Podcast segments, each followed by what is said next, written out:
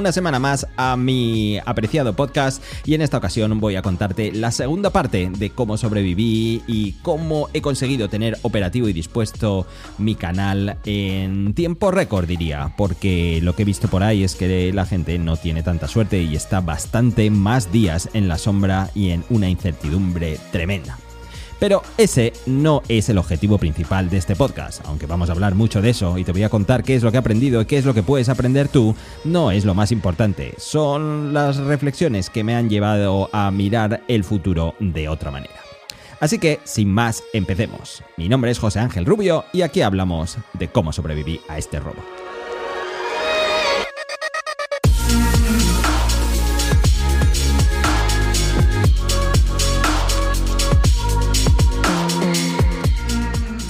Por si has llegado nuevo, te haré un pequeño resumen a la, primera parte. Hombre, te aconsejo encarecidamente que le eches un vistazo, más bien que la escuches con tranquilidad, porque ahí tenía todavía el cuerpo dolorido de todo lo que sufrí y creo que eso se transmite eh, en la forma de hablar. Así que te aconsejo que lo escuches. Pero ponte que no tienes tiempo o no tienes ganas y solo quieres escuchar el último. Así que, ¿qué es lo que podemos hacer? Te hago un resumen súper rápido para que puedas seguir esta historia sin problemas. Eh, en aproximadamente el día 2 de febrero de 2023, eh, alguien consiguió instalar un software malicioso en mi equipo y me robó las cookies. Entonces, en ese momento, consiguió impersonarse en eh, mi persona, esto está bien dicho, suena un poco raro.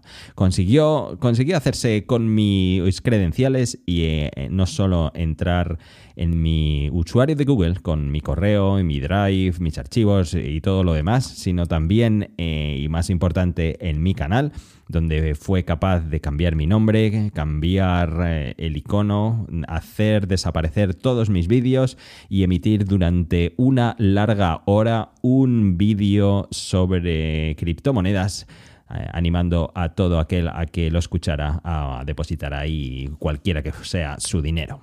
Creo que ese era el objetivo último. Conseguí parar la herida en cuestión de esa hora. Eh, Google tomó cartas en el asunto, apagó todo, me desconectó de su ecosistema, no tenía acceso a nada, ni a mi correo, ni a, mi, ni a mis archivos, ni por supuesto a mi canal, y tocó esperar a que poco a poco pudiera demostrar que yo era quien decía que era para que me fueran devolviendo todo paso a paso. La última parte de la historia, y es como acaba el podcast anterior, es que por fin recuperé la cuenta y ya solo quedaba recuperar el canal que hasta entonces seguía desaparecido. Era un agujero negro. Cualquiera que fuera el vídeo que buscaras mío con mi nombre no estaba por ninguna parte. Bueno, pues llegado a ese punto, un día era, nos encontramos a sábado, toda esta historia comenzó un jueves por la tarde. Eh, habían pasado ya tres días, porque ya era final del día, eh, recibí un email diciéndome que la membresía de mi canal ya estaba activa y que si había miembros que estaban depositando una cantidad económica, pues podían seguir haciéndolo. No hace falta decir que obviamente todo esto también se había puesto en pausa como medida de seguridad. Solo faltaba que esta gentuza se estuviera quedando con las aportaciones tan, ah, tan importantes de esa gente que decide apoyarme en mi canal. Eh, sobre esta historia nunca he hablado mucho porque me da cierto reparo pedir ah, hacer ruidos al respecto. Pero básicamente para que sepas lo que es, si no lo sabes, es el equivalente a Patreon que Google implantó en, su, en, sus, en sus creadores. Digamos que nos dio la opción a los creadores de implantarlo en nuestros canales. Quiere decirse, si alguien quiere apoyar económicamente el canal, pues puede hacerlo con la, ah, con la cantidad que estime oportuno y de manera periódica se va depositando a una bolsa que luego nos llega a nosotros. Y en contrapartida, por eso, pues eh, ellos pueden recibir contenido especial, eh, acceso a vídeos o, historias o posts exclusivos, eh, ciertos emojis que se pueden usar en los comentarios de manera especial, este tipo de cosas. no está mal. Pero como digo, nunca he hecho demasiado ruido al respecto y creo que hay algunos de vosotros que están ahí. Así que me llegó diciendo que todo eso ya estaba funcionando y que volvía a la normalidad. Por tanto, me dio la pista para decir si eso vuelve a la normalidad, quizás esté el canal preparado y dispuesto o más bien accesible, ya que hasta entonces, si buscaba mi nombre, no podía entrar de ninguna de las maneras. Y si entraba a través de la suite de Google y llegaba al canal, bien sea por los distintos iconos que hay en la parte superior derecha, ¿sabes? Si entras en cualquier lugar de Google, siempre vas a poder acceder a, su suite de esa manera. No podía hacerlo. Cuando llegaba a YouTube me decía que el servicio estaba inhabilitado. Y si intentaba entrar a través de mi estudio, también me decía que no es posible, eh, no era posible entrar, que estaba, eh, estaba cerrado a mi cuenta. Bueno, en esta ocasión lo que hice es probar suerte y misteriosamente esta vez funcionó. Y una vez que estuve dentro del canal, me lo encontré en un estado deplorable. Era desolador. Era básicamente el estado en el que estaba cuando Google decidió apagar el interruptor, cortar la corriente y echar a esa gentuza que se había hecho a los mandos de toda la historia. Sí, el nombre no era el mío, era el que habían puesto, lo habían llamado Tesla Life, algo así. Eh, el icono no era el mío, era el que ellos también habían puesto, era el logo de Tesla. Y toda mi descripción, todo lo que encuentras en la pestaña de acerca, todo eso eh, estaba eliminado, totalmente borrado, no había nada. Cuando te ibas a la página de inicio, te encontrabas normalmente cuando ves el tráiler del canal, cuando ves los vídeos recomendados, eh, las listas de reproducción, a veces puedes poner shorts, todo eso lo habían arrasado. Estaba en negro, era una, era una página totalmente en blanco. Y lo más importante de todos, el pavor número uno que yo tenía, que era qué había pasado con mis vídeos, cuando entré, eh, el peor escenario se confirmó. No había nada, ni un vídeo, todo fuera. La verdad es que el pánico me duró poco tiempo, porque tras acabar el escalofrío de recorrerme la espalda, lo que hice es entrar en el estudio. El estudio es la parte en la que gestionas el canal y por suerte allí estaban todos los vídeos, todos, hasta el último short que había subido. Y cuando miré qué es lo que había pasado, porque no estaban visibles, vi que lo que habían hecho era seleccionar todos los vídeos y marcarlos en sin listar, unlisted. Por suerte, em, eso, fue, eso fue todo y fue una cuestión de volver a marcarlos todos, ponerlos en público y cruzar los dedos. La suerte es que mm, tras hacer todo esto en unos 400 vídeos que hay en el canal, pues no fue un, ejercicio sencillo, porque funcionó a medias. Estos son trabajos en lote que quedan en, una cola del servidor que, por lo que sea, cuando se pone con ellos, nunca funciona bien. Y me tocó ir eh, en grupos de 30, poniéndolos todos en público y repasando que no hubiera nada. Nada raro, quiero decir, porque había, me daban errores como miniaturas que se habían perdido, como vídeos que se habían eliminado de ciertas listas de reproducción o que se habían metido en otras que no correspondían, este tipo de cosas. A medida que fui mirando el último año, año y medio, pues ahí le puse más cuidado. Pero cuando, cuando fue pasando el tiempo y fue mirando vídeos más antiguos, ahí la verdad es que no presté tanta atención. Por tanto, si en algún momento te encuentras algo raro, pues eh, te agradecería que, que me lo dijeras, porque todo es posible que este destrozo hubiera dejado cosas mal por todas partes. Por cierto, aprovecho a decir que mm, eh, la semana pasada descubrí que eh, Anchor, que es la plataforma que uso para grabar este podcast, es, aquí por donde me estás escuchando. Aunque me estés escuchando por Apple Podcast, que es la plataforma que usáis la mayoría de vosotros, la plataforma de distribución que uso para crear los podcasts es Anchor, que fue comprada recientemente por Spotify. Todo esto es para decirte que he visto que si me escuchas desde Spotify, es posible que puedas añadir comentarios a este podcast. Échale un vistazo. Eh, los voy a estar leyendo y si esta es la forma más sencilla de comunicarte conmigo, de darme feedback por aquí, pues, pues bien, probémosla. Si no, hagamos como siempre. La mayoría de vosotros cuando me decís algo sobre este podcast usáis Instagram y, está bien. Por tanto, si ves cosas raras, eh, usa el canal que estimes conveniente, pero te agradecería que, que me lo dijeras que podría ser. Por tanto, puse otra vez todos los vídeos en público, repasé las listas de distribución, volví a poner mi nombre, volví a poner mi icono, volví a crear desde cero toda la página de inicio, puse un tráiler nuevo, puse mis últimos vídeos, los vídeos más populares, listas de reproducción, este tipo de cosas para que el que venga pues me vuelva a ver cómo me veía hasta entonces empecé a repasar que las búsquedas funcionaban y aquí es cuando entramos en un tema que francamente no sé cómo va a acabar, pero, pero casa bastante con una reflexión que quiero decirte al final. Lo que pasa eh, es que ahora mismo no sé cómo va a impactar todo esto en el algoritmo. Mi gran temor era que desaparecieran las, el número de visitas, que desaparecieran comentarios, que desaparecieran likes. Parece ser que todo esto sigue ahí, no ha habido alteración de ningún tipo. Pero ¿cómo va a reaccionar todo esto? Cuando me respondió el equipo de soporte que estaba al cargo de mi caso, me dijo, eh, puedo entrar en el canal a ver si está todo bien, todo debería funcionar. El hecho de que, pude, de que pudiera recuperar mi cuenta de manera autónoma y no hacer demasiadas demostraciones más eh, de que era mío, fue, por lo que me han dicho, un paso muy importante y es lo que hizo que acelerara mucho las cosas.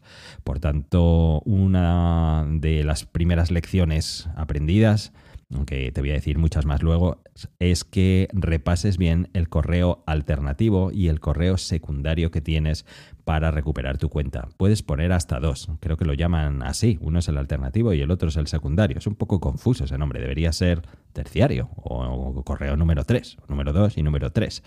Eh, eh, obviamente que no, sean, que no sean de Google porque tendrás problemas para acceder o que no sean tuyos y todo irá bien. Eh, gracias a que eso lo tenía bien, pues pude recuperar mi cuenta y todo, todo funcionó bien y es lo que permitió acelerar la cosa.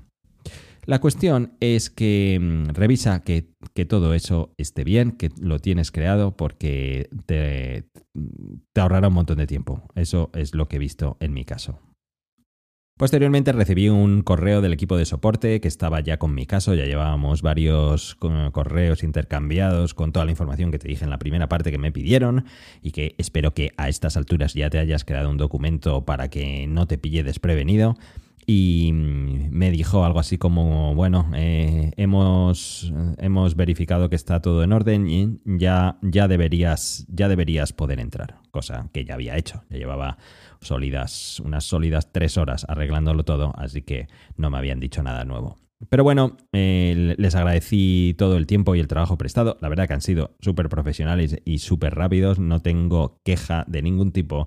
Y les di las sólidas cinco estrellas correspondientes tras la eh, encuesta de satisfacción típica. Pero luego les hice una pregunta y es... Em, todo esto está muy bien, pero me he estado fijando en las analíticas y todo tiene un, un peligroso trayectoria hasta el cero. Sí, mires por donde mires, mires el total del canal, vídeos por separado, todo, todo evidentemente va a cero. Cuando ocurrió el, el corte del canal, pues ya no había vistas ni había mm, interacción de ningún tipo, así que todas las analíticas han ido a pique. Entonces les dije, ¿qué impacto tiene esto en el algoritmo? ¿Va a pasar algo? Em, ¿Hay algún tipo de arreglo que se pueda hacer al respecto? ¿Qué va a pasar? La pregunta iba con un poco de doble filo. Pero bueno, eh, me quedé esperando y sabéis que me respondieron nada en absoluto. Sin el silencio administrativo al 100%. Lo que yo trataba de averiguar es saber si hay alguna especie de mano negra que interviene en el algoritmo. Si alguien me hubiera dicho, sí, vamos a, digamos, pongamos que me dijeran, vamos a compensarte las pérdidas de estos 3-4 días. Entonces me hubiera puesto a temblar, porque si el algoritmo funciona con intervención humana, entonces todo esto se va al garete. ¿No creéis? Si no es un, juego justo y a algunos se les favorece con bajo los deseos de ciertas personas con ciertos intereses, ¿qué gracia tiene todo esto? Evidentemente algo de eso tiene que haber, ¿verdad? No vamos a ser tan ilusos de, de pensar que esto es un sistema perfecto, pero de alguna forma quiero pensar que son los menos. Eh, la verdad, si te pones a pensar también, eh, ¿cómo es posible que MrBeast haga siempre un vídeo viral? Da igual lo que haga. Es que es algo impresionante. En los he contado unos 40 vídeos desde el, desde el último que ha subido sobre le devuelve la visión a mil personas, te lo recomiendo. Es fantástico, fantástico vídeo.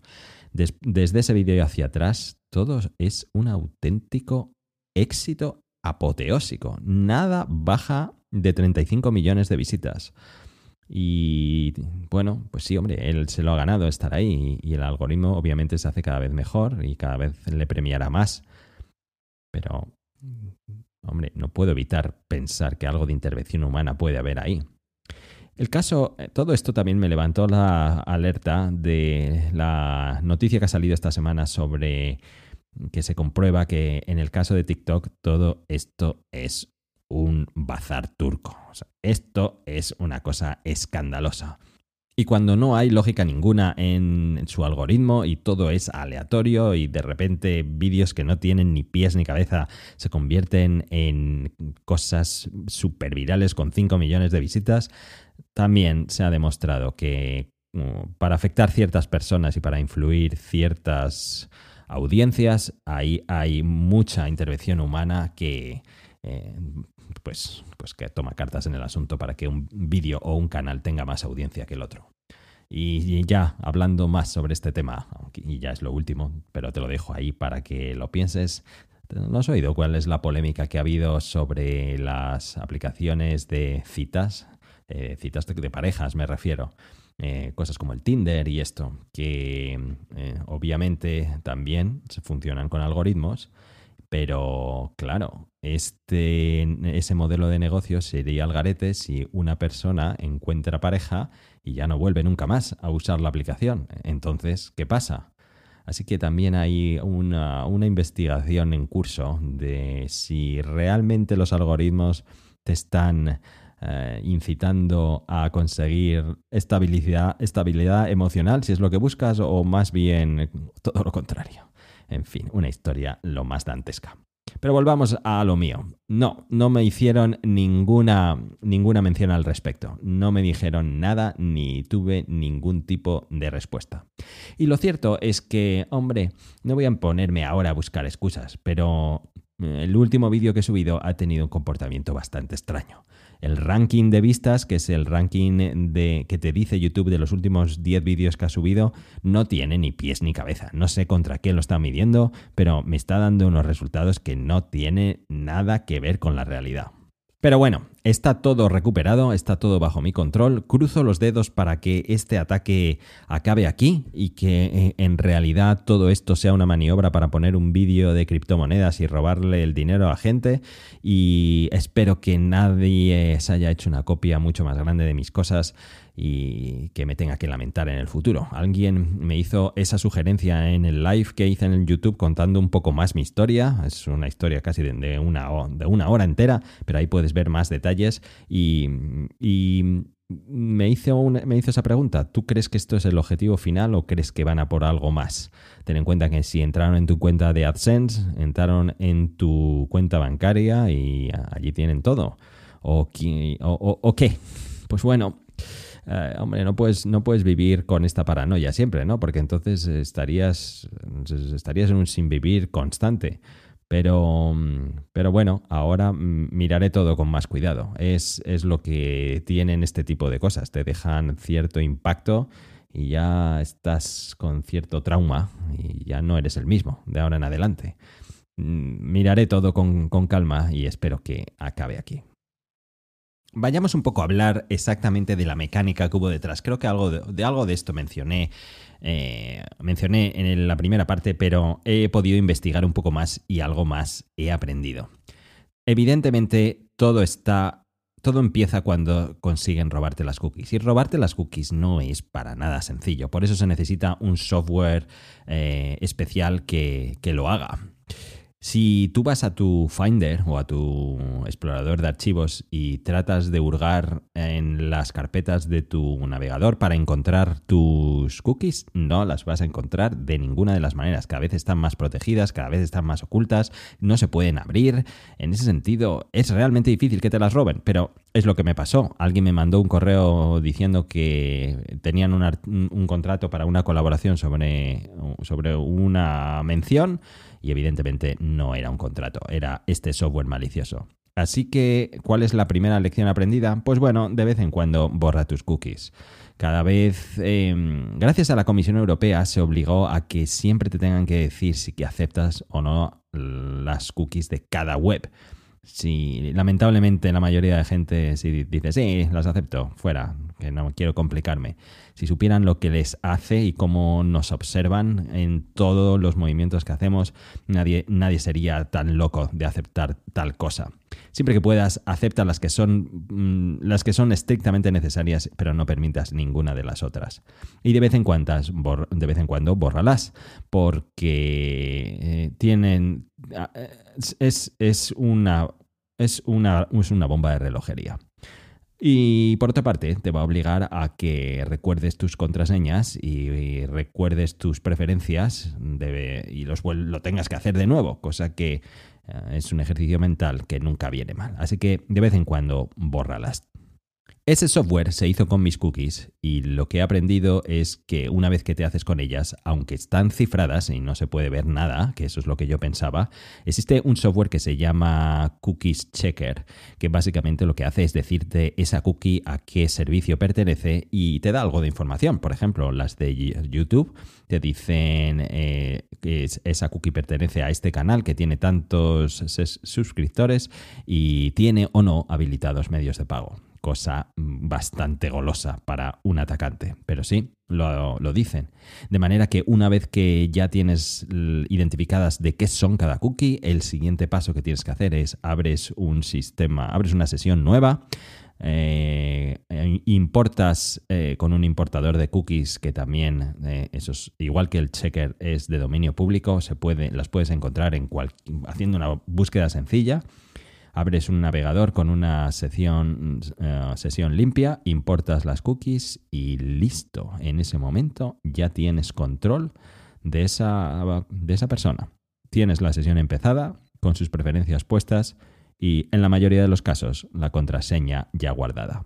Entonces, ¿qué es lo que hicieron en mi caso? Me robaron las cookies, las importaron en su sesión, se fueron a crear el segundo paso el segundo paso que crearon fue eh, la security key. Ahora te cuento un poco más esto. Y una vez que tenían ya la security key, lo que hicieron es borrar la contraseña y ya se hicieron con todo. Otra lección aprendida es que siempre que puedas, en cualquiera de los servicios que te encuentres, activa la autentificación en dos pasos. Seguramente en tu banco te obliga a hacerla y este segundo paso es el código que te llega a tu, a tu teléfono.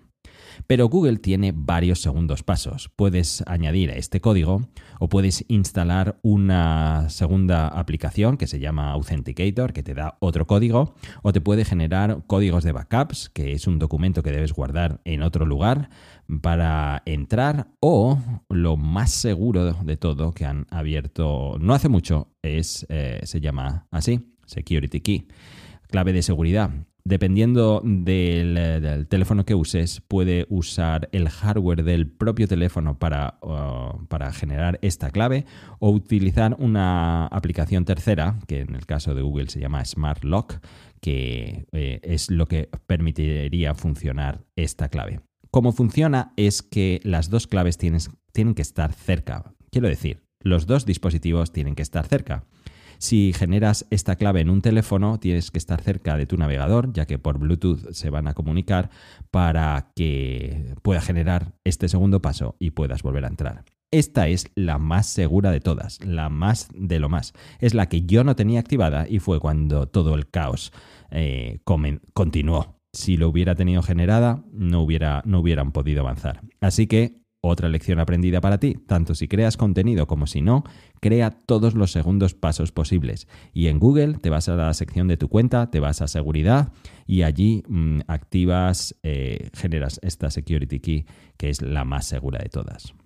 También he aprendido que si quieres una capa más de seguridad, si aún eres todavía más receloso de la seguridad, yo todavía no he llegado ahí, ya que esto está pensado pues eh, para políticos, para periodistas, para activistas, gente que está sometido a un ataque eh, constante de sus credenciales online, existe otro nivel de seguridad que lo que hace es eh, te obliga a que compres un USB que es tu segundo paso. Ese USB lo debes llevar siempre contigo, de hecho debes tener dos por si lo pierdes y, de esa manera ya tienes un acceso mucho más fuerte. Apple lo ha implementado también hace poco y si tienes iOS 16.3 ya lo puedes configurar. Como digo, esto ya es rizar el rizo y atragantar bastante la experiencia de usuario porque ya siempre tienes que andar con estas claves, con estos dispositivos siempre contigo y eso ya sabemos lo molesto que es pero que sepas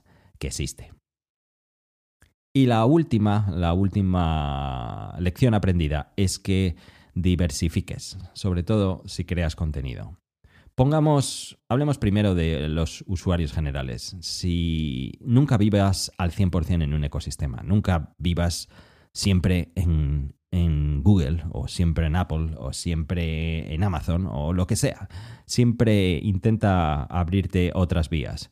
Por ejemplo, no uses siempre WhatsApp, usa WhatsApp y Telegram y ten alternativas siempre porque en el momento en el que uno de los servicios cae, por el motivo que sea, bien porque te han atacado o porque imagínate que les sufren un atentado terrorista y revientan todos sus data centers, ¿qué pasaría? Pues eh, al menos que puedas, que puedas tener tu, tu plan B no vivas siempre en un ecosistema. Em, yo quizás tenía demasiado en, Google y me he dado cuenta que perder todo el correo ahí era, era eh, ha, sido tremendo. Entonces, em, eso si eres usuario general. Pero si eres creador de contenido, esto aplica el doble. Pero te digo más, si eres creador de contenido que además vives de esto, entonces sí que sí, debes tener una estrategia de diversificación bastante seria. ¿Os habéis fijado que mm, lo que está haciendo ahora la gente, TikTok ahora permite, mm, permite vídeos de 10 minutos, nada menos? Y lo que está haciendo gente es reposteando los vídeos en horizontal en pequeñito, ah, porque, como todos sabéis, el formato es vertical. ¡Qué horror! Es la experiencia más aberrante del mundo, pero como estrategia de diversificación a lo mejor no está mal. Que conste que cada vez le tengo más manía a TikTok y en algún momento hablaremos un poco más de todo lo que hay detrás. Y existen, si, me escuchas desde Estados Unidos, eh, la moción está avanzando a pasos agigantados para prohibirla en el país. Imagínate, una vez más, si tienes todos los huevos puestos en una cesta, que es TikTok, se te va todo al traste. Como creador de contenido, yo aún no lo tengo claro, no sé cómo lo voy a hacer, pero está claro que hay que diversificar y diversificar bastante. Eh, así que quizás hablemos de esto en algún otro momento, pero eso, eso es lo más importante que, tengo que descubrir la forma de cómo hacerlo. Pero no quería acabar esta historia con las reflexiones importantes. ¿Esto por qué me ha pasado? ¿Por qué me, ¿Por qué ha ocurrido esto? ¿Ha sido porque ha habido unos señores que han sido increíblemente talentosos y me han engañado? Sí, evidentemente eso es lo, con lo que nos podríamos quedar, pero ¿por qué me han engañado? Creo que, creo que todo esto es consecuencia del desánimo en el que estaba metido. Y, una vez más, mira que lo hemos dicho veces y mira que lo habrás escuchado miles de veces. En esto, esto no lo tienes que hacer por números, esto no lo tienes que hacer por intentar buscar una cuestión externa para seguir adelante, sino todo tiene que venir de ti. Si no eres tú el que te mueves, esto, esto no, esto no va adelante, esto acaba reventando. Así que estaba yo en esa dinámica, aunque me, aunque me lo habían dicho y, yo lo he vivido mil veces, estaba en esa dinámica, en ese desánimo. Es cierto que mi vida de por la mañana pues dio un vuelco desde mayo y, mi, carrera pues se hizo bastante interesante y me encanta lo que hago. Si quieres saber más, no tienes más que buscarme en LinkedIn y ahí lo verás todo. Pero, pero mm, igual, hay que diversificar, nunca se sabe lo que puede pasar. Entonces, em, estaba en esa dinámica de intentar hacer este canal lo más rentable posible, rentable financieramente. Y eso me hizo bajar la guardia y creerme correos que después de leerlos, como decía en la primera parte, y de releerlos mil veces, pues ahora digo, ¿cómo pude caer en un engaño tan torcillero como, como era este? Vaya manera de escribir, esto no se lo cree nadie. Sí, es esa, esa, e, ese cambio de foco, esa manera de no mirar donde tengo que mirar, es lo que me hizo bajar la guardia y por eso me la colaron. Así que eh, me alegro, en cierto sentido, que me haya pasado esto, porque igual que en las... Eh, si habéis visto, ahora se me ocurre, las películas de Rocky, a mí la, mi preferida es la 5, cuando lo pierde todo y tiene que volver a empezar otra vez. Hombre, no es que yo haya perdido todo y tenga que volver a empezar, evidentemente. Esto ha sido un par de días y no, no podemos decir que sea lo mismo, pero, pero me gusta el hecho de decir eh, borrón y cuenta nueva, ahora tienes que reconstruirlo todo.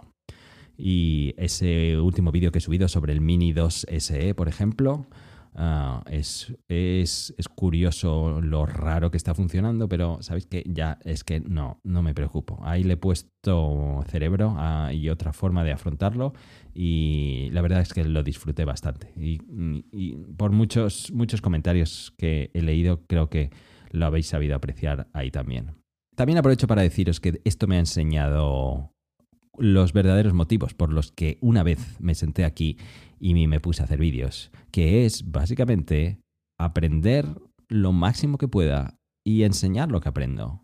Y tener la responsabilidad de que cada vez hay más gente que me escucha y que por tanto tengo que dar eh, la mayor objetividad posible. Y mm, aunque muchos, muchos no les gusta cómo, lo hago y cómo lo digo, bueno, ah, ese es el, factor hater que también eh, es una cuestión estadística y siempre va a estar ahí. Eh, creo que la gran mayoría me lo habéis dicho en mis últimas valoraciones. Cuando un producto pues creo que no da la talla o que está hecho para una audiencia especial, creo que lo estoy diciendo. Y espero, espero seguir aportar valor porque ese también es mi compromiso. Voy a seguir por aquí más tiempo, eh, gracias a que me habéis demostrado que hay un apoyo incondicional por parte vuestra y que no olvidaré. Y por tanto, mm, eso es una responsabilidad que, que eh, tiene el tener una audiencia grande. Así que tenéis mi compromiso de que por aquí seguiré un tiempo más. Y dado que estoy disfrutando tanto con el podcast, también tenéis mi compromiso de que voy a retomarlo y voy a hacer más cosas. Anchor parece que está creando una nueva plataforma de, monetización que también quiero probar. Eh, entonces a lo mejor os vais a mm, encontrar algún anuncio de vez en cuando, eh, pero mm, pero voy a seguir aquí porque también me gusta crear contenido en este formato. Lo, estoy disfrutando mucho y tengo una primicia que daros que os va a encantar. Eh, van a venir eh, Félix y a un futuro podcast donde vamos a hablar de inteligencia artificial y cómo afecta al proceso creativo que os va a encantar, ya veréis. Recuerda, vamos a probar esta opción de eh, Spotify, de darnos comentarios, si me escuchas desde ahí, si no, pues lo haces por Instagram y ya está. Y dime qué tal suena todo esto. Estoy probando mi equipo de manera diferente, estoy editando este podcast de manera diferente y espero que, se note un poco, ya me dirás. Pues nada más, eh, eso es lo que os quería contar en esta ocasión. Muchas gracias otra vez por todo el apoyo, todo el cariño y todo el confort que me habéis dado en estos momentos difíciles. No, no lo olvidaré. Eh, habéis estado a una altura espectacular, con una clase que jamás olvidaré y que, y que me, hacen, me han dado un montón de fuerzas y me han, me han dado ese tortazo de, eh, de enseñarme cuál es el camino correcto y que no, no, no tengo más que mil no tengo palabras para agradeceros. Así que gracias una vez más. Lo dicho, gracias por llegar hasta aquí. Nos vamos a seguir viendo y nos escuchamos la próxima vez. Un saludo y hasta pronto. Adiós.